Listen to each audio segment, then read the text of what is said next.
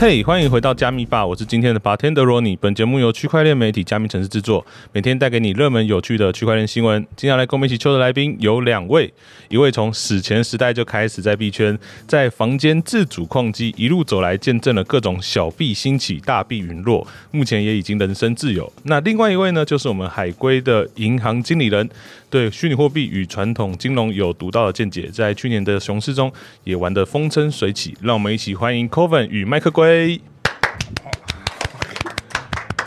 好，那很高兴可以邀请到两位，可以在这开始之前，请两位先简单的自我介绍吗？哎，大家好，我是麦克龟，然后我是在银行工作，然后，呃，我差不多是在二零二零年的中下旬，呃，知道币圈，然后加入币圈啊，然后我一开始从 Alpha Shark 开始，差不多，然后之后不管是 NFT 啊、币啊、空投啊，各赛道都稍微涉略一点这样子，对。那再来的话，是我们 Coven 大，可以跟我们简单介绍一下当初怎么会加入币圈的？我当初加入币圈主要是朋友那个时候在挖矿，然后他在二零一七大概十月吧，然后他介绍我说，那个时候挖一支叫做 ETN 的，就是 Electronian，他说那个时候选卡回本很快，大概四到五个月吧。然后我想说，哎，我那时候有有意思打底一下，就是显卡这个东西其实它是一个有价值的商品。哦，所以我就开始在买显卡。我一开始可能是两台、三台，然后后来觉得，哎，哎，回本真的蛮快的，可可以开始往下赌。哦，所以就开始一直买显卡，然后就挖 ETN。然后那个时候还有 Monero，还有所谓的 Crypto Night，就是 Monero 的那个演算法。哦，所以就从那个时候开始认识币圈这个领域。了解，我都是一些从来没有听过的东西。我太菜了，不好意思。那我这边的话，想要问一下两位当初是怎么认识，并且就是后续也因为两位也是在币圈非常的常常会互相交流嘛。那这一个缘分从哪边开始呢？其实我跟 Coven 算是台大的同学啦。哦。然后其实我在二零一七年的时候，我就知道他在挖矿。可是，可是就我的本业在银行上班哦。其实我一直都是专注在 Web Two 的投资，所以我一开始认为说挖矿啊，币圈。是诈骗，你知道，所以一七年那时候我算错过了这一段了啊。直到差不多在二零二零年那时候进去 Alpha Shark 以后，嗯，我我去了解这生态，然后我其实一直都在做，嗯，跟币圈跟 Web Two 做比较，我发现这一块，呃，有非常大的 Alpha Beta，所以我才去回去找 Coven 嘛，然后就跟他交流这样子。对，主要是这样。那一开始的时候，如果你觉得是诈骗，你总没有想说拯救朋友，远离苦海。这这件事情哦，我之后一直在检讨这件事，就是说我先回头看哦，现在愿意接受币圈哈 NFT 的，回头看，就是不管是我国高中或者大学，我回头看，他们都是在我这求学生涯中最聪明的一些人啊。就不管是刚刚在喝酒的这一些，什么 Joseph 啊、Coven 这些，其实。不管那种求学生，他们都最灵活，而且是最聪明的。所以，其实这件事情，我是我在反省自己，说吼，当你发现最周遭最聪明一些人专注一些事情的时候，要说警惕，不用自己的成见去看这些事啊。了解，可能就是。如果说这群最聪明的人都在做某些事情，可能不要带太多的先入为主的观念去看它。对，可能先去了解一下会比较好一点。而且应该是这个种时候，大部分你是错的。啊，这一七年嘛，所以我现在差不多二零，现在二零二三嘛，所以回头看就是。自己浪费了一整个牛市啊！对，是就是因为这个成见，对，蛮可惜的。那这边我想要再问一下 c o v e n 大，当初组一台矿机的成本大概是多少啊？为什么你会哎朋友好像在组，然后你就愿意直接跟他一起下去搞这个东西？当时组那个时候是 AMD 的，哎，我想一下有点有久远，没关系，四七零五七零，那时候一张大概六千到七千之间。然后八张卡嘛，所以就大概四万八，然后再加主机板，全部加一加，大概就是六万左右。哦，这样严格说起来，组一台矿机在当年的六万到六万五吧，的成本其实不是很高，不是很高，不是很高。可能那时候回本大概就是你就抓大概保守一点的，你不会组，因为你要背那些主矿机的抽成嘛。是是是，你就抓它一一点回本吧。OK，对，所以我那时候觉得，哎，看这个生意不错啊。了解，就回本周期其实蛮快的。对，这是个生意啊。我那时候其实对币圈也没什么信仰。哎，那我可以就是问一下，说就是 Coven 大，你一开始的时候是本业是做什么？为什么就是人家跟你讲说主矿机这件事情有赚头，你就会直接愿意一口气这样栽进去？我那个时候我主要我我本身是在做化工业的，是我那个时候他我朋友跟我讲之后，我有去研究一下，哎，显卡它到底是什么东西？是啊，然后我发现显卡这个东西好像其实它本身就是商品嘛，嗯，它是有功能在的，是。所以我那时候想说，我就算买它好了，我今天六七千块买，我跌，我顶多输到大概三四千、四五千，我跌跌不多嘛，对不对？是。然后那个时候中国那个时候有开始进加密货币，所以那时候以太已经跌一波了。所以我想说，其实这个东西好像也是逢低入场的一个好时机。然后第二个，它是一个商品，理解。对，它是个显卡，然后显卡就有游戏人在玩，所以我再怎么跌，我不会归零。是，我觉得这点蛮蛮关键的，就是。早期的时候，第一个它可能成本本来没有很高，第二个就是它今天就算我今天认赔杀出好了，我低于市价，我用六折七折去卖，我也可以把它消掉，没有错。所以基于这样的状况，最多就是小赔，不会大赔。但是如果有赚的话，也许有机会可以有大赚的空间。对，然后我顶多就是六个月到一年，我就把它显卡赚回来，赚回来之后，我就是我的操作空间。了解。那刚刚这么精辟的分析，请问你有分析给龟大吗？没有，其实那个那个时候我们有个共同朋友啦，叫导辉的，是是，他要来我家看，那个时候就说：“哎，你怎么煮那么多矿机？到底在干嘛？” 是是是是是。我补充一下，我那朋友那时候跟我说，抠门在挖矿，不知道他跟我讲的重点就是说，他他把他家搞得很热，你知道吗？OK OK，对，其实这主要是这样。可是其实二零二零年哦，那整个牛市，我有看到比特币飙起来。可是我大学是念经济的，我又是传统银行的人，我还是我没法接受加密货币。哦，其实呃，你以传统金融的角度来看，加密货币在第一直觉，它跟当初郁金香泡沫一样。啊，假设你没有去了解啊，可是就是。之后有花点时间，发现真的错过很多很多暴富的机会。对，其实严格来说，虽然就是你也知道这些可能它是一个机会，但是基于对于你本身的一些专业的冲突，当时会更倾向于就是传统金融带给你的一些专业。对对对对，主要是这样。对，了解。好，那。我想问一下，说两位，就是因为刚刚有讲到 Coven 大，就是你一直以来都是以矿工为主嘛？那所以你目前主要的赛道都是以币为主嘛？哎，对，因为现在其实现在以挖矿来说，其实影响蛮大。因为以太离开这个市场之后，因为你也知道，以太现在在整个 market cap 它是排第二的嘛？是是，那是一个非常重要的地位。所以现在你挖矿基本上都不会赚。理解。除非，所以现在我们挖矿就采取一种叫做投资型挖矿。投资型挖矿就是 speculative mining，就是你看好一个币，你先挖它，然后它暴涨，你就赚了。了解。像最近的那个 Caspa，可是这样做其实也不是很理智的选择嘛，它就是一个投资嘛。那你为什么不直接买币就好？是对，所以我们现在挖矿其实就是一个兴趣。了解，就是可能作为一个老矿工，但就是虽然说现在挖矿也不是为了赚钱，有点像是哎。感觉很有趣，我就来挖一下这样。没错，然后就是算顺便投机一下。了解。那我想问一下，说挖矿这件事情啊，因为像这样一路走来，刚刚前面讲到一七年一路挖到呃以太到去年合并嘛，大概到二零二二。那这段期间，Coven 大家都没有缺席嘛，都全部跟到尾。全部跟到尾。那这样全部跟到尾的过程当中，你觉得在这样的生态当中，对于老矿工来讲？它最风光的时候大概什么样的龙井？可以跟我分享一下。就是你显卡可能买六千、七千吧，你可以卖到四万块哦。然后那个时候显卡大概七个月回本。我们都先不要讲显卡可以帮我们挖多少币，光是一张显卡，你可能进价六千，你就可以用大概四五倍的价格把它卖出去，这样子。没错。然后那个最 low 的，像什么四七零、五七零，那时候我大概一千五收吧，最高可以大概一万二到一万随便卖掉。了解，但为什么会有这样子的价差出现？因为那时候以太的收益高，然后那个时候 DeFi，然后还有 NFT，他把那个手续费整个拉高了。是，所以那个时候其实手续费大概跟 Block Reward 大概是四到五倍吧。了解，所以那个时候其实 Block Reward 已经不重要，重点是你的交易费。嗯哼。所以就变成说，其实，在早期的时候布局，然后再根据整个生态的一些起起跌跌，然后就会慢慢的去有这样套利的空间存在。但是我有另外一个延伸的问题，就是假设它今天的显卡就有这样子的价格的时候，那是不是代表它挖出来的币更有价值？你说显卡有价值，就是因为刚刚前面讲到说，你可能显卡进价，它可能那时候对七八千，但它你现在可以卖到四五万，那是不是代表着说，它事实上是市场是一个比较？求过于功，求过于功，没错，因为那个 时候你回本大概只要大概就是半年到十个月吧，半年到十个月，对，所以你想一下，你你做一个生意，你现在有遇到那种半年到十个月的回本吗？应该很难，非常非常难，对。所以那种显卡真的就是大家抢着要。所以当时如果说扣掉电费的状况下，你这样子一个月的净利大概可以到多少？我也忘记，应该至少 至少衣食无余，一百五到两百吧，非常的惊人，大概一百到两百。可是我也没有算很大的矿工，还有更大的矿工。了解，对，还有更大型的矿工，我我算是中型矿工而已，因为我认识还有更大的。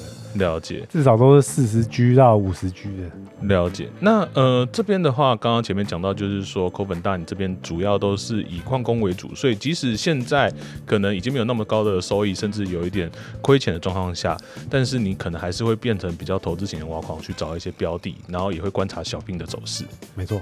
好，那我们想要问一下龟大，那龟大你这边呢？因为你刚刚前面讲到说你错失了前面矿工的这一个职业选择，那你后面是怎么样子？因为你是说你买 Alpha Shark 进来嘛？Alpha Shark 它本身是一个 NFT，所以你接下来就是你注重的赛道主要都是以 NFT 为主吗？还是说你可能有其他的赛道？其实我进 Alpha Shark 以后，就不管跟几个 Alpha Shark KOL，其实都有跟一些投资啊。可是说，嗯，我强调一点，说 Web Three 跟 Web 有很大的差异的一点哦，就是说 Web Three 会有很多时候会很大的，嗯，那叫没有效率，你知道，就是说不效率。对 Web Three 很多时候哈。你找在这市场，你只要有点 sense，它有很多送分题。是对，其实嗯，我举一个例子，像之前的猴地发售，我记得我那时候手头就只有二十颗上下的以太嘛，我一个早上可以赚到八九十颗以太哦。可是这个时候，你如果拿一张纸哦，你去画一画，就是你的那个。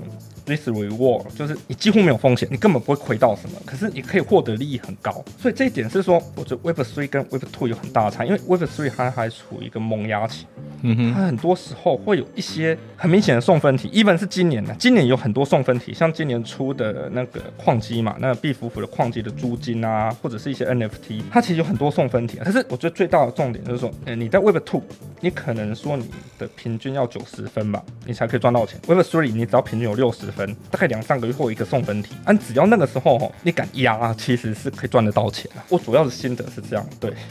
了解，所以其实对归大来说，你其实不会说特别 focus 在某一个赛道，反而是去用原本 Web Two 的经验，然后去做一些 Web 三的判断。例如说，可能今天 NFT 有机会，那你就会在 NFT 这边去呃寻求套利的机会。那如果说今天假设像毕福福那边有机会，你也会过去，或者甚至说像最近可能空投这边有一些机会，你也会不错过这些机会这样子。对，其其实这个是最大的差异，是说我自己自然在 Web Three 我的程度大概就是国高中生嘛，大概是这样子。可是。可 Web Three 跟 Web Two 就我刚刚讲的，Web Three 跟 Web Two 有很大差异，是你国高中生还是可以捡得到很多钱，是对。但是第一眼你手上要有钱，第二是你可以判断这是送钱，对。其其实我我进币圈大概到现在才一年半吧，可是我其实我来 Park 前我大概有细算，这当中的送分题大概有十几项，是。其实你每一个你大概你也不要说 all in 啊，大概都投个十几二十趴，其实这种资金的报酬率以 Web Two 来看就已经是股神等级的了。了解。那我这边有延伸两个问题，第一个问题是我们怎么去判断这些送分题呢？因为刚刚前面讲到说，呃，归大你说这一年半以来就是有非常多的送分题。那作为一个可能刚加入币圈的小白，他们要怎么样子去找所谓的送分题？这是第一个问题。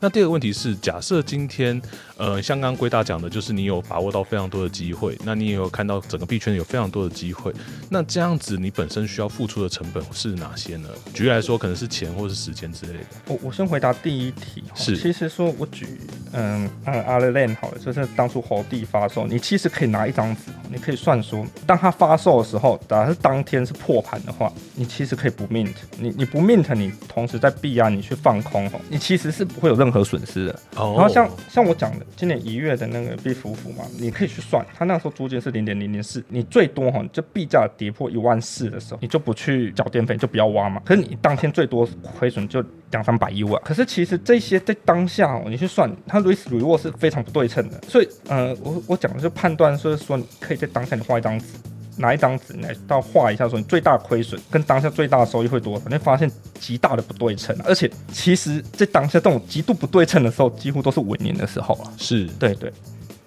了解，所以其实只要看一下市场的风向，并且去简单的计算一下它的可能获利的机会，就有办法去抓到这些赚钱的机会。对，可是其实我讲的最大的重点就是说，你要在这个市场里，就是你要有一个 sense，就是这个大概它的呃风险跟收益，你可以估算出来，其实是可以算出来。像上个月有一个那个 Mocaverse 嘛，其实当初在币安拍的那个 NFT，它是拍五千五百 U，可是你你以那个 Moca 的那它那 Ticket 来算哦，它的那个期望值大概是五十三 U 啊，可是你。当下，哎，你在 Open Sea 它交易大概是从五六 U 开始交易，哎，所以好，你你就算抓好，你崩盘，你崩一半，你两三千 U 嘛，你再怎么样，你那个 Ticket 都是有个三十 U 的的 EV，所以那交易你是几 U 你就可以去扫。币圈很常有这种，就是资讯不对称，而且它是送分题，就是你明明知道黑市是这个价钱，然后黑市转换成现在的市场它是这个价钱，可是它有极度的不对称。对，像像猴帝当初也是，就是说它当下刺激市场是多少钱，可是你当下命可能两 U，你刺激。市场可以丢四五 U，但是你前提是你要准备好，就是你觉得当下有可能出现这种资讯不对称，你的子弹准备好，然后你在当下做好准备，然后时间到了该砸就该砸，对，大概是这个意思啊。了解，就是我们不要当个信仰者，我们是来赚钱的。对对，其实我觉得我我在投资生涯中最大的亏损都是因为信仰者亏损。对对对对对。OK，刚刚感觉出来 c o v e n 大这边有非常多的一些想法跟我们分享，就是关于信仰者跟来赚钱这件事情。就是 c o v e n 大可以跟我们分享一下，说就是在你这样子的币圈生涯当中，呃，让你最有成就以及最有感触的事情，大概什么事情呢？其实最大成就就是从以太在二零。二零年三月，Coffee 开始跌到八十到九十 U，哦，对，那时候都没有卖，对，那时候还在挖以太，对，那那天天气蛮热的，真的，心情非常不好，燥热，燥热，心情非常不好，燥热，很想把我的矿机全部砸掉，很想砸掉，超级想砸掉了。哇塞，对，非常想砸掉，然后呢，就上想说心情不好上 Twitter 看一下，然后大家有一些 KOL 就说，那他的意思就是讲，就说你你如果相信他，他都可以涨到某个程度，你你为什么要现在卖？是。对，所以那个时候电费就，反正那时候心情就是非常不好了，所以那个时候其实非常非常考验信仰，非常想想，然后那个时候也没什么朋友，你知道吗？像是那个时候其实已经到了币圈一个就是很。低迷的状态，对，乏人问津。那那个时候麦克龟在哪里？麦克龟在在越南爽，在越南爽。对，然后那个时候真的很低迷，因为那个时候大家都觉得币圈就是一个等号，就是等号于说就是洗钱哦，洗钱，整个风评都不是很好，风评不是很好。然后它跟它跟今年的熊市差很多，今年熊市是蓬勃发展，是。今年熊熊市真的是蓬勃发展，无敌蓬勃发展。是那个时候熊市是乏人问津，那时候显卡大概五七零、五八零吧，大概你一千就买得到。了解。本来卖一万二的东西。那这边就是想要问一下，说，哎，为什么就是有这样的信仰可以撑？撑撑撑撑撑到就是我们现在就是整个以太有经过又又再一次牛市，然后又回来，这样中间这样的低谷怎么走过来？其实我在 Web Web Two 也不是走的非常顺的，是对，因为我在 Web Two 算是，因为我觉得我也没有很差嘛，对不对？嗯，那我为什么要听你们这些感觉不是比我厉害人的话，你知道吗？是对，然后我那时候想说，觉得这个体制好像有点问题，嗯嗯嗯，然后那时候我我就想说，我要找一个可我有机会的一个市场。是对，然后那那个时候我最最惊讶的是说，我把钱汇进去，然后我在那个买 Ether Wallet，我只要 key 十二个单子，我就可以拥有我的资产。嗯嗯。然后那个时候开始之后，我就跟我朋友在做一些就是类似金钱的转移，非常方便。了解。非常方便。然后我就觉得，哎，这个地方真的是一个完全自由的一个市场。是。你也不用去办一个账号。我那时候我记得我在买 Ether Wallet，我办一个账号，十二个账号下来，顶多一分钟内就全部下来。是。你不用去中信银行或是任何银行，他会问你一些问题。哎，你这个钱来源是什么？你这个钱你是要做什么？是，然后在那边排队。第一个我就觉得，哎，这个真的有效率太多。是，所以那个时候觉得，哎，这个东西真的非常方便。然后我那个时候有去查一个，就是说，哎，他的那个钱包的私钥跟公钥之间是怎么建立起来的？是我发现它的那个抗害性其实是比传统银行还要高很多。它的安全性是非常非常高，是非常高的。你们可以去看一个叫做 elliptical 的一个加密的一个行为，所以除非有量子行为出现，可是量子行为现在也是一个很未知的一个东西。可是量子行为真的出来的话，最危险的还是银行本业。哦，就是安全系比银行还要高的加密货币这边都发生了一些治安问题的时候，可能银行就会首当其冲。没错，那因为那边的利益更大，是了解，所以你又可以随时去做一些动作，你你不用受到一个第三方的一个监管。哦，了解，所以本身对于币圈的一些特性还是非常有信仰状况下，就是让 c o v e n 大你持续待在这个业界里面，然后撑过那个三月的夏天，是这样子。没错，好。好了解，那这边的话，想要问一下龟大，龟大这边的话，有什么让你印象深刻的一些交易行为吗？其实应该是说，我相较于一般 Web Three 的人，我比较大的优势在我在 Web Two 的投资啊。是，可 Web Web Two 的投资是这样，就是说，其实 Web Two 该有的一些传统的一些投资方式，我都尝试过。我甚至有跟算台湾前百大富豪吧，有跟他一起投资过土地啊、股票啊这一些的。但是其实我回头去看哦，Web Two 要赚。赚钱真的很难，就是说我在早期我刚毕业的时候，我会去测算一些上市贵公司的 EPS，然后我可以算到它每季的 EPS，其实最后出来我的答案是八九不离十，可是我从来没有赚过钱。对，这这是一个很奇怪的事，就是然后之后呢，我觉得哎，那问题应该就是说我没有发了主力，然后之后我有想办法去认识一些呃，玩台湾的一些传统的富豪嘛，我跟他们去一些投资一些东西。不管是不动产啊或股票，我之后发现，他们不会吃你，但是他们只会让你赚到该赚的贝塔。对，然后整个过程中呢，就是你说亏钱是不太会亏钱，但是你你其实很难赚到财务自由。那我 Web Three 我比较大的震撼是说，那时候进 Alpha Shark 嘛，我大概丢了两三百万进来，可是我在最高点的时候曾经算过，大概到两三千万，而且那个是我在。半年、半年还是一年内吧，所以是说这一块哦，我就觉得第一哦，你的胜负不用取决于人，然后你在这里会有自己的优势，就是你你很容易，第一次它贝塔也够大，我我举贝塔就是像呃像 B Finish，我我认为 B 圈的的贝塔大概就 B Finish 这种二三十趴，然后你在当中你只要稍微认真一点，你可以赚到阿尔法，然后你的阿尔法就我讲你在牛市你可以半年一年赚到十，就我是蛮震撼这件事的啦，所以说我在是我一直在等嘛，就是说等这个熊市大概。转到牛市这时候，把一些 Web Two 的资金转进来，然后到到去年底、今年初开始更专关注这个市场，这样子了解。所以呃，这边的话，主要就是归大这边可以透过跟 Web Two 的比较，然后可以发现到说，其实，在 Web Two 的时候，很多时候其实它更受限于人跟环境的影响，但是在整个 Web 三的时候，其实因为它是一个新兴市场关系，它更讲求的是与你的效率，以及对于情报的掌握，还有你一些既有的技能，可以在这边得到一个。发挥对，其其实我很常用一个比喻，就是说你在 Web Two 哈，有点像你小时候玩那个大富翁哦。哎，游戏一开始的时候，你说土地都被占满了哦。对对，你唯一能去的就是角落的公园跟监狱这样。对，而且其实我这感触很深，因为你看现在年轻人，像我，我现在在银行的那些助理，他们可能都抬正，他们一个月大概就四五万台币。我一直在想说，这些人他们要买房什么的，他在 Web Two 的世界哦，我我主观来看哦，他们几乎不可能赢。是，对，可是你在 Web Three 哈，你可能重新玩一张新的地图，你看你甩到这个骰子，可能这个地方还没人站，是，那，大概是这个意思啊。对，我觉得刚刚的比喻非常具体，就是我可能今天加入了一个残局，然后这个已经是全部都被占满了，就连现在可能想要买一间房，它的门槛都是极高的。但是如果说今天切到 Web 三市场的时候，它对于一个新兴市场来说，我本身还是非常有机会可以去获得更多的利润的。OK，好，那感谢两位的分享。那我这边的话，想要再问一下扣粉大，因为刚刚前面讲到说，就是你这样子矿工这样一路走来，那现在是比较偏投资型的挖矿。那如果说本身对于币或是小币，或者是对挖矿有兴趣的话，那你会怎么推荐这些所谓的币圈小白去从这个地方去下手？哦，你说以挖矿的角度来说，对对对，因为刚刚前面有稍微聊到说，就是扣粉大你现在可能会比较关注一些小币，然后可能会去想要去赌它的一些暴击几率，但是。小币我们都知道，就是随便一个路人甲都可以发一个币嘛，所以对这些币它本身你是怎么去判断说这个小币它是有价值的，或是说你平常是透过什么样的工具来去理解这些小币的？哎，其实挖小币第一个很重要的东西就是说你要去，其实很多很赚的小币最开始都是很默默无名的，是对。可是现在其实你如果要挖小币的话呢，因为其实现在其实发小币的项目也不会很多。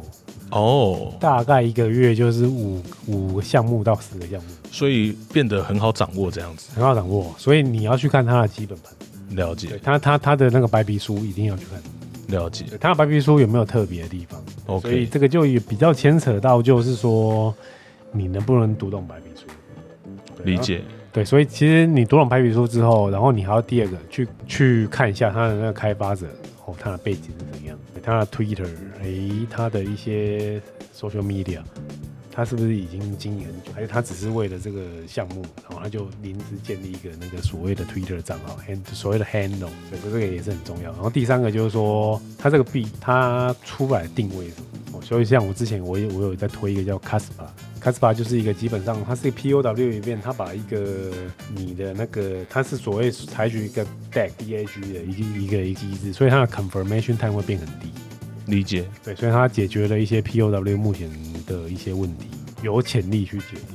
了解，所以我这边简单总结一下，就是我们可能第一个先看他白皮书，这一定是最重要的。那第二个可能就是观察团队本身的背景，总不能一个路人甲真的突然就是写个白皮书，那就算他写的很漂亮，你可能也要持怀疑态度。没错。那我们可能最后还是核心的就是，你今天发这个币，你希望可以解决什么问题？对。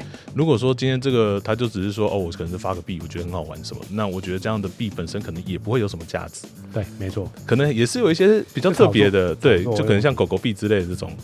狗狗币我是蛮有信仰的。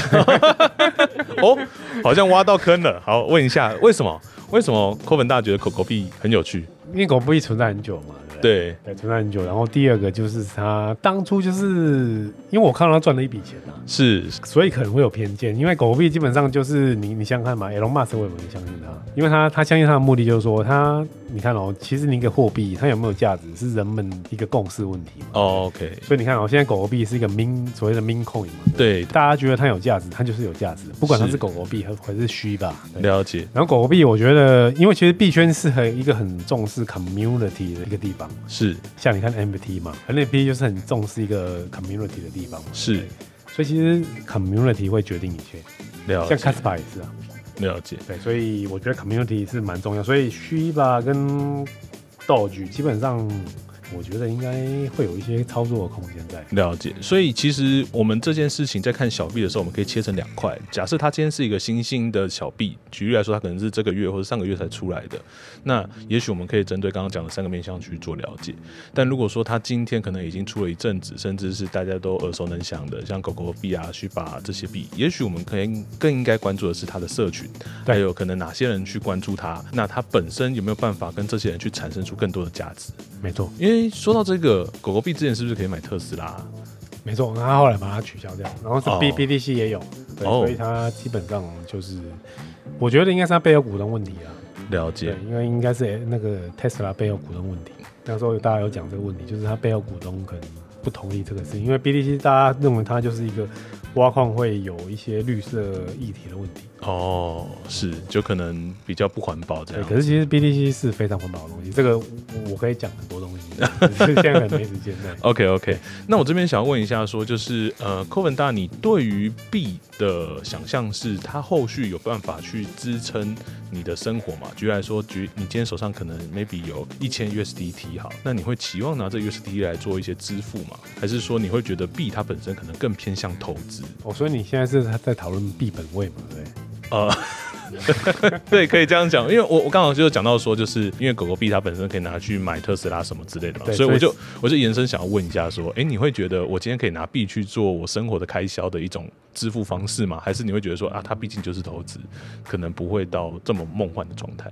没有错，其实这个是一个很重要的问题。像现在其实所有政府可以打压币圈的，就是在这个方向做打压，所以你也你也明显看到嘛，最近这几次的打压就是针对币本位这件事情的，是他把你从法币过过去币圈的途径，把它直接切掉。是，对，他直接把它切掉，这个很痛，这非常痛，因为我们现在毕竟不是币本位的生活。如果有一天假设好了，我去买一个酒，他跟我算 OK 几个 satoshi，OK，那我把它换成法币干嘛呢？那这样你会瞬间就可能买个两三箱吗？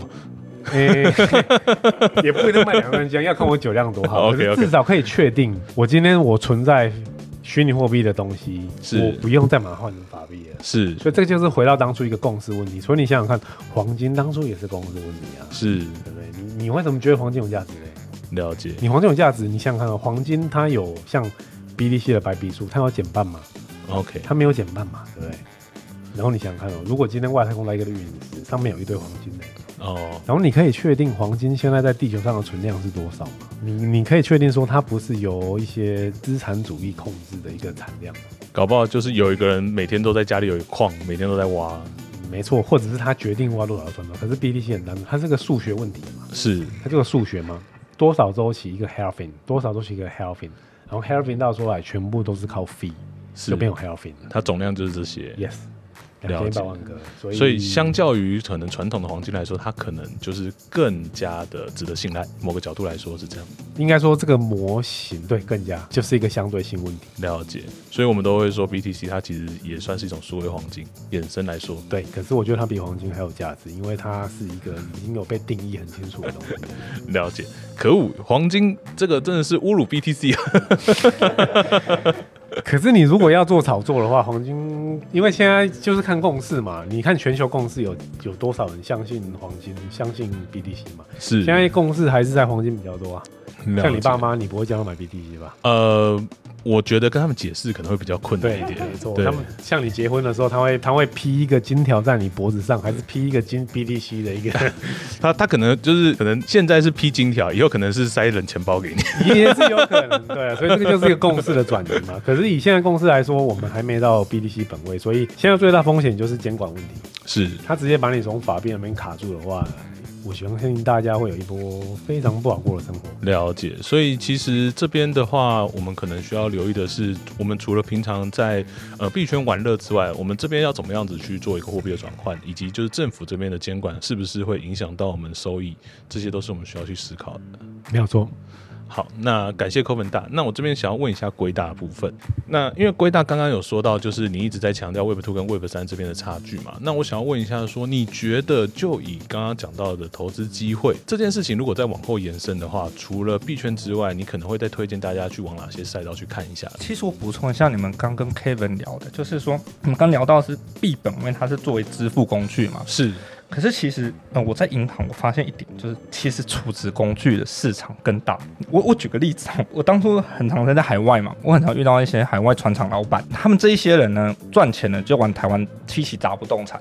我曾经遇过一个老板，他在台中十二栋房子吧，十二栋，对，十几年来从没住过。可是这个事情是，我想这件事就是说，房地产台湾的房地产会到今天这种价格，哈。我自己算了，大概六七成是因为台湾人把它当成价值储存的工具。哦，诶，如果是这件事情哦，你把它拿来加密货币圈来看，BTC 哈，它如果是说价值储存工具这件事来看，其实它光做到这件事，其实我觉得市场想象空间就够大了。所以其实说不用说它的什么一些基础建设，只要大家认同说我有钱往这里砸。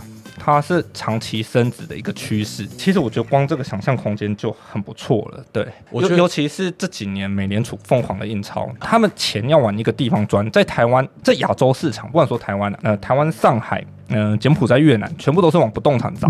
他们不是往股市砸，那西方市场就是往股市砸，所以它才有那些估值过高啊，这些这些的问题，因为钱没地方跑。所以 BTC 哈，就是说，当它有大家的社会的一些普遍的认知，说它是一个很好的价值储存工具。这样子，我觉得光这件事情，我之前算过，它跟黄金比较起来，它好几十倍的涨幅嘛。对，是，其其实这这样子，我觉得就已经够了。对对，了解。我觉得刚刚归大分享到一个，就是之前可能大家都没有注意到的一个细节，就是就是大家赚了钱之后，钱到哪里去了？所以为什么就是可能台湾的房价很高？事实上，其实不止台湾，可能整个亚洲市场，大家都会有一种有土是有财的观念。所以其实更多的其实是这些有钱人把土地当做是一个储存价值的一个媒介。对，但是其实，在欧美地区的话，他们会把这些东西把它丢到股市上面去，所以就会变成说，欧美地区的股市整体的表现，甚至在整个加密货币圈都会有欧美地区作为一个领头羊的地位去做整个主导。这件事情哦，我之前都没有发现到哎，刚刚就是贵大突然讲一下，我突然就很有感触。其实你呃，我们很常讲一件事，就是说世界上的三大泡沫：日本债市、亚洲房市，还有美国的股市啊。对，其其实因为钱都往这三个地方跑了。所以才会有这个问题。可是我我会对 crypto 很有兴趣，就是说它这个地方呢，它的往上的空间非常非常大。其实在我看来哦，它你以货币的本质来，这这很老生常谈了。可是可是你货币的本质或者是储值的本质来看，它屌打黄金，你知道吧？了解。对对，就你你今天中共打来呢，其实你只有冷钱包带着走，你黄金是带不走的。是，而且吼，你自己想，你买黄金哦，哎，尤其是我在银行上班，你买这些黄金，你买这些债券，你买这些理财商品，你整个摩擦成本有多大？是，其其实非常非常的麻烦啊。对，这些钱都是被传统银行赚赚走的。了解，我觉得刚刚讲到一个非常实际的问题，就是假设今天发生了一些什么意外，或是有什么战争发生的时候，虚拟货币它其实是可以去跨越国界的这件事情。举例来说，像假设今天打怪，我相信没有人要新台币，但是如果你本身都是拿虚拟货币的话，那这件事情你今天去到哪里，好像都没有太大影响。而且其实说，那是我们在台湾，嗯，台台湾，我昨天我在看一个数字，就台湾是一九四九年以来没有任何一个存户的存款受到侵害，其实这是一个很伟大的数字。因为你你我在越南哦，就越南去年有一些银行发生那个倒闭啊、挤兑啊，是他们是有限制你每天只能提多少钱呢？所以说台湾哦，在过去几十年来被保护的太好，导致我们没有对传统银行有任何一丝的怀疑跟风险意识啊。理解，对对。就连像最近美国银行都会倒闭这样子，所以其实银行它也不代表绝对安全的，只是因为台湾可能监管机制做的比较严谨的关系，所以这一块可能大家都没有注意到它的风险。对，而而且说币圈有一点，我觉得我蛮有体认的，就是说它币圈的压力测试，在过去几年压力测试，可能在传统金融要几十年才测才测得完。就是说币圈它动不动那些挤兑发的啊，那些挤兑，其实在传统金融是非常非常大的压力，而且传统金融就你把收。兔来说，大概就十二十三趴的现金储备而已。是，可是你 币安，不是去年那几对几十亿、几百亿的嘛，那都不会有事。而且那是全球的，一口气。对对对，所以对，其实 Web Three 跟 Web Two 最大差异就是它的效率性。可是它的效率性也让它在短时间内，它遭遇了传统金融的几十年该经历的的过程啊。所以说，它有点像是一个天才，他在几年内要学会一般人。呃，在几十年内要学会的事情，当然他在这几年内学的东西，他可能会翻枪走板啊，或者是犯了一些错啊。对但是这个天才会一直被过度放大。但是你以金融的角度来看，其实 Web Three，我觉得它假设每经历过一个 FUD，它会越来越健全。对。了解真相总是越变越明。如果说他今天可能这样被发就发倒，那可能他就也也不是什么东西。对，其其实你看到这经济学哦，经济学它没有一个实验室，但是它的实验就是用全世界的人来做实验。是，所以零八年他只要出一个错，就是一个很可怕的金融海啸，然后几百万人啊，什么没有家饿死啊。可是你币圈。你那个 Luna 倒了就倒了嘛，最多就是一些少数人跳楼，其实差很多，其实差很多。但是，对，可是你你你 Luna 这种实验，你可能在 Web Two，它是要很长的时间才会发现这个问题，很长时间去修复。但是你在 Web Three 很短时间就发现这个问题，很短时间就修复了。了解，所以就以效率这一块来说的话，Web 三其实是比 Web Two 还要来的更加快速且敏捷的。对对对，所以我一直觉得说 Web Three 它现在最大的问题就是说它怎么融入美元体系。是。然后它融入美元体系，下一步肯定就是把美元体系取代或者是主导。可是现在它在这一段有发生很大的问题，就是美元体系的既得利益者。嗯，他发现这一块侵蚀了他的利益。当然当中，我自己认为像巴菲特这些人就是既得利益的，是对，因为他我看他 portfolio 都投资投资美美系的银行嘛，所以才会有这些问题。可是呃，就我看来，这是早晚的啊，就是早晚 Web Two 的这些金融体系，呃，Web Three 会慢慢的取代它一部分的份额，不见得会被取代，但是不见得会被完全取代。可是它的那个 market share 一定会越来越少。了解，我觉得刚刚龟大分享的非常非常的清晰，就是对于加密货币这边的话，它具体优势以及对于整个传统金融来说会有什么样的差异？最后再请教一下扣分大说，就是因为刚刚就是归大这边有讲到，不管是包含它目前的价值储值的概念，然后还有包含了刚刚讲到的，就是整个不效率，然后还有传统体系他们既得利益者的问题。关于这些，就是扣分大有什么样的想法？其实既得利益这个观念已经应该，我我觉得以资本主义来说，已经在我们这个年轻一代已经看到很明显的一个有一个状况出来了。是，你看现在年轻人，你看现在失业率为什么感觉好像经济不是很好哦？可是为什么美国现在缺工缺的这样子？是我们越来越越年轻人越大，我觉得我这个就业市场一定会先往这边偏，因为贫富差距越来越大。是，对，所以我之前有看一些指导，你们一些报道，你看哦，为什么大家都说通膨两巴是正常的？你觉得这正常？为什么会有通膨？你你想想看呢？我们从以前我们种田开始，我们是用人力去去那边种田，然后到后来有机器，你觉得通膨合理吗？为什么会有通膨这件事情？对，然后为什么他们跟你说通膨两趴是合理的？Two percent 是合理的。像像美国就是想把它打到 two percent 嘛，对不对？是。可其实我们人类科技的进步本来就应该要通缩才对啦。是。你看我们现在的种田技术比以前好多少？是。我们现在要大规模经济。是，好，我们现在人口增多了，可是我们大规模经，我们那些种田的技术是比以前还要好二十甚至一百倍的，然后养殖技术也是，是，然后我们甚至还有疫苗可以去帮动物去打疫苗，让他们比较不会死掉。是，所以本来通膨就是一个很不是一个对的一个一个市场嘛，本来就应该要通缩，可是政府跟你说，哎，通膨是正常，因为两趴，因为通膨大家才会想花钱，想花钱，政府这个经济才会才会开始流动嘛，对不对？是。所以，我一开始就觉得，哎，那个是看我，我忘记我看谁的书，我就看到这个概念，我觉得，哎，这样讲有道理。那那为什么通膨这个东西会最后一直一直疯狂膨胀？因为大家就是美金本位嘛。嗯哼，所以就可能受限于美国政府他们的一些操作。没错，所以就是美金本位这个东西一定得慢慢改掉，然后你一定得改掉一个所谓的 hard money 硬的钱币。Hard money，OK。然后最早期的 hard money 是黄金嘛？大家觉得说，哎，黄金，可是到最后美国就脱离金本位嘛？是对，因为他他们可能手上也没那么多黄金，所以他们就印自己的美元。没错，他们他们就说啊，你现在开始你没有办法兑换我的 所谓的所谓的美元了。是，所以他们脱离这边，因为他们手上可能没有黄金。可你想想看哦，这个时候就就需要另外一个 hard money 出现了，可能就可以可以取代黄金的。那那是什么东西呢？所以我我我也不敢说比特币就是一个解答，它可能不是个解答，可是我很明显看得出来，它却是一个比较好的解答。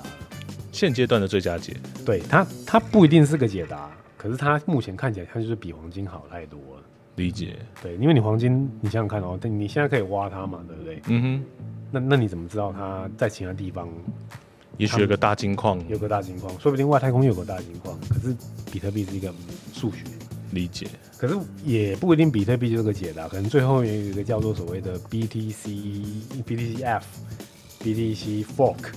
更好的，可是至少这是个解。对，我们我们目前就是在走，在找那个解答的路上前进。可是目前 BTC 看起来，或是所谓的虚拟货币的圈子看起来是一个有可能的解答。因为刚刚就是有讲到说，不管是黄金、加密货币，所有的货币它主要的最终价值都是来自于我们希望它可以储值它的价值。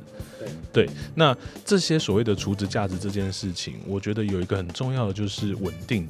因为我们都不希望我们今天持有的东西，可能它今天是一百块，对，明天就变成十块。当然，我们也期望它可以变成一千一万，但是它也会变成十块或一块，或是零点一。对，那目前整体的虚拟货币市场，它其实都是比较震荡的，除非你今天是所谓的美元稳定币 USDT、USDC 这样子。那抠门大，你怎么去看一下这些所谓的稳定币呢？因为刚刚前面有讲到说，后续这样子印钞这个行为，也许之后会被。呃，慢慢的被就是被时代淘汰掉。我相信就是随着可能 AI 的进展，然后还有大家对于整个呃数位经济的依赖的程度越来越高的时候，可能大家的重心都会往整个链上去做移动。但是这件事情是不是衍生的，就是说可能链上的这些资产，他们可能会去做印钞，因为他今天印钞的行为就是平常是有银行在印钞嘛，那现在变成说他可能现在有一个对，现在变成说币圈他自己可能自己增发币。对不对？那这件事情它最终的解法，你觉得会是什么样的状况？还是说它可能会再出现新的另外一种可能？哦，对，所以所以其实你你看哦，你刚刚讲到 USDC、USDT，是你有想过吗？它它是跟什么做去做比对？美元就是美元嘛，所以它它就是一个美元本位出来的东西哦，是，对对。然后现甚至现在还有所谓的所谓的 Euro Dollar、USDC 那个 Circle，它有出一个叫做所谓的 Euro，是就是绑定欧元的一个。汇率嘛是，那为什么会有发这个东西发明出来？这个就很明显是一个监管市场想要进来带领币圈的一个机制了解。所以，我刚刚的想法其实还是没有跳脱整个监管市场的逻辑。没错因为 DT 跟 USDC 基本上就是一个美元本位的市场，所以你可以，你很难想象嘛，就是你看美元的本位那么强，我们现在币圈出来，大家还是很相信 U，很相信 USDC，就可能我们本身还是没有跳脱出，就是币它本身储存价值这件事情不应该受到所谓的。呃传统金融，或者是甚至是政府单位的监管这件事情。那延伸这个话题的话，归大你怎么看呢？我先补充几个点，一个是说刚刚讲到的，说就是嗯美元印钞这件事。然后其实哈，你以现在的经济效率来看，美元印钞其实我我举一个例子，就是之前在越南，我有办台湾某前十大企业的一个连带案，在二零二零年的时候，那时候算是金融风暴嘛，对不对？而某台湾的前十大企业，它连带，它可以借到几十亿的台币，然后它的整个成本不到一 percent。可是你知道当下，而且他那个他借到这笔钱，他花不完。可是你你知道你回头看当下所有，不好意思，他是跟越南的银行借，没有台资银行做一个连带啊。可是你看哦，当下所有中小企业他拿不到钱，他剩五趴六趴都愿意借。可是应该这么说，钱流到不需要的人身上，而且我等于是银行塞钱给这些不需要的人。哦，其其实这件事情很为了你知道，就是为什么是这些拿到这些钱，所以变成说我们以前学校学的那凯因斯学派的货币乘数，其实我我会认为啦，他钱都是流到呃资本家手上。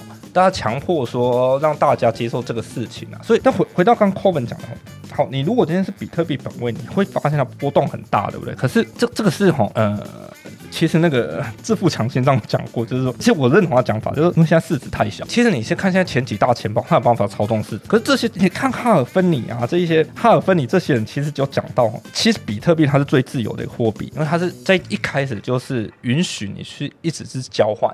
是，所以其实你前几大持有者在过去呃十几年，他一直都被换过，他一直流到需要的人身上，知道这件事情的人的身上。我觉得其实未来啦，他还是会相较于传统金融，他还是会更有效率的。对该赚到钱的人，我认知他就那么多钱的，嗯，你要比特币你就来买，而不是像美元这种说。我印钞，我就是印到这些人身上。了解，所以其实，在这样的自由市场当中，更多的是今天愿意去支付这些金钱，去储值他们所想要价值的人，让这些所谓的货币可以流到这些需要的人手上，而不会像是刚刚归大举的那个例子一样，就是哎，基于可能一些所谓的既得利益者的一些考量，或者是说可能一些法规的关系，所以可能会钱会一直流到一些所谓的不需要的人身上。这样，其其实这件事情很，因为美联储的货币政策导致一个很奇怪的现象，就是说你在过去几年，想坦白一点，就是你在过去的二三十年吧，你在台湾没有买房，你已经是某程度来讲，你已经是输家了，亏麻了。对，其实这件事情很靠背，就是好，你我认真上班，我不买房，为什么？我要被你们霸凌，你知道？呃，我我以前在香港哦，我认识某个大公司的财务长，就是说他他呃算是台香港某大型企业的财务长，他住的房子才二十几平，他在缴房贷，是，他就一直在抱怨这件事，说，哎，可能他同学可能就是当初懵懵懂懂就买了个房，啊，只是因为美联储印钞，你资金一定要流到这些资产身上，是。他怎么赚都赚不回来，是，其实你变成劳务已经没有任何价值了。了解，我觉得最后可以做个总结，就是说，刚刚前面一直在沟通一件事情，就是整个 Web Two 它其实整体的状态已经太饱和了，而且很多的资源跟所谓的机会都已经被一些资本家全部都把持住了。那我们今天作为一个晚进的参赛者，我们可能很难从中获得机会，但是 Web 三的话，它就不一样了，大家都是刚开始，那在这些机会当中，我们都有机会去获得更多的利益，也可以有一些翻身的机会。这件事情往后延伸的话，也有讲到说，像我们的一些。可能像价值储值的代币，这边也是一个很明显的例子。那也感谢两位的分享。好，那我最后想要再请教一下两位，说就是如果说今天大家对于 Coven，然后还有跟龟大都非常有兴趣的话，我们可以去哪边找到你们呢？那我先说，就是说，嗯，我推特是 Michael Turtle，就是尤其是如果中部，就是这币圈有些。投资经验啊，什么，尤其在中部，就是可以随时私信我，我们找出来一起喝酒。对对对，其实其实我一直，我自从进了阿巴下河，我一直对阿巴 group 这件事情我觉得很 tricky，就是说这件事很奇怪，就是说我为什么发 NFT，然后让人家进来学习，然后。NFT 炒高了以后，呃，明明赚的不是项目方，可是就是高点抛售这些人，我要承担这些责任，你知道是，所以我我倒觉得就是说，我觉得币圈的阿法应该这样，就是一群朋友，然后每个人都一些实力，那我们定期出来交流，然后交流一些阿法，就是你有收益，我有收益，然后没有任何人从里面去去割韭菜。对对对，所以我是这么想法，就大家如果在中部的话，一起揪出来，然后我请客也都没关系，这样子。对 对对，好，那我们非常感谢龟大的热情邀请。那这边的话，想要问一下 Coven 大，平常有经营是一些社群吗，或是哪边可以联络到你？哎，我没有经营社群哎，啊，我都是跟着龟大走的。好，龟大出现的地方，我就会出现了。原来如此。对，好，我们的结论就是跟着龟大走，跟着龟大走。对，龟大出现，我就会出现。好，那再次感谢两位今天来到加密吧。好的，那今天的节目就到这边。如果你喜欢今天的节目，记得追踪分享给你的朋友，并且在 Apple Podcast 跟 Spotify 给我们五星好评。那我们两位来宾的相关资讯也会放在资讯栏。谢谢两位来加密吧跟我们一起 chill，希望下次有机会邀请你们来玩。我们下期见，拜拜。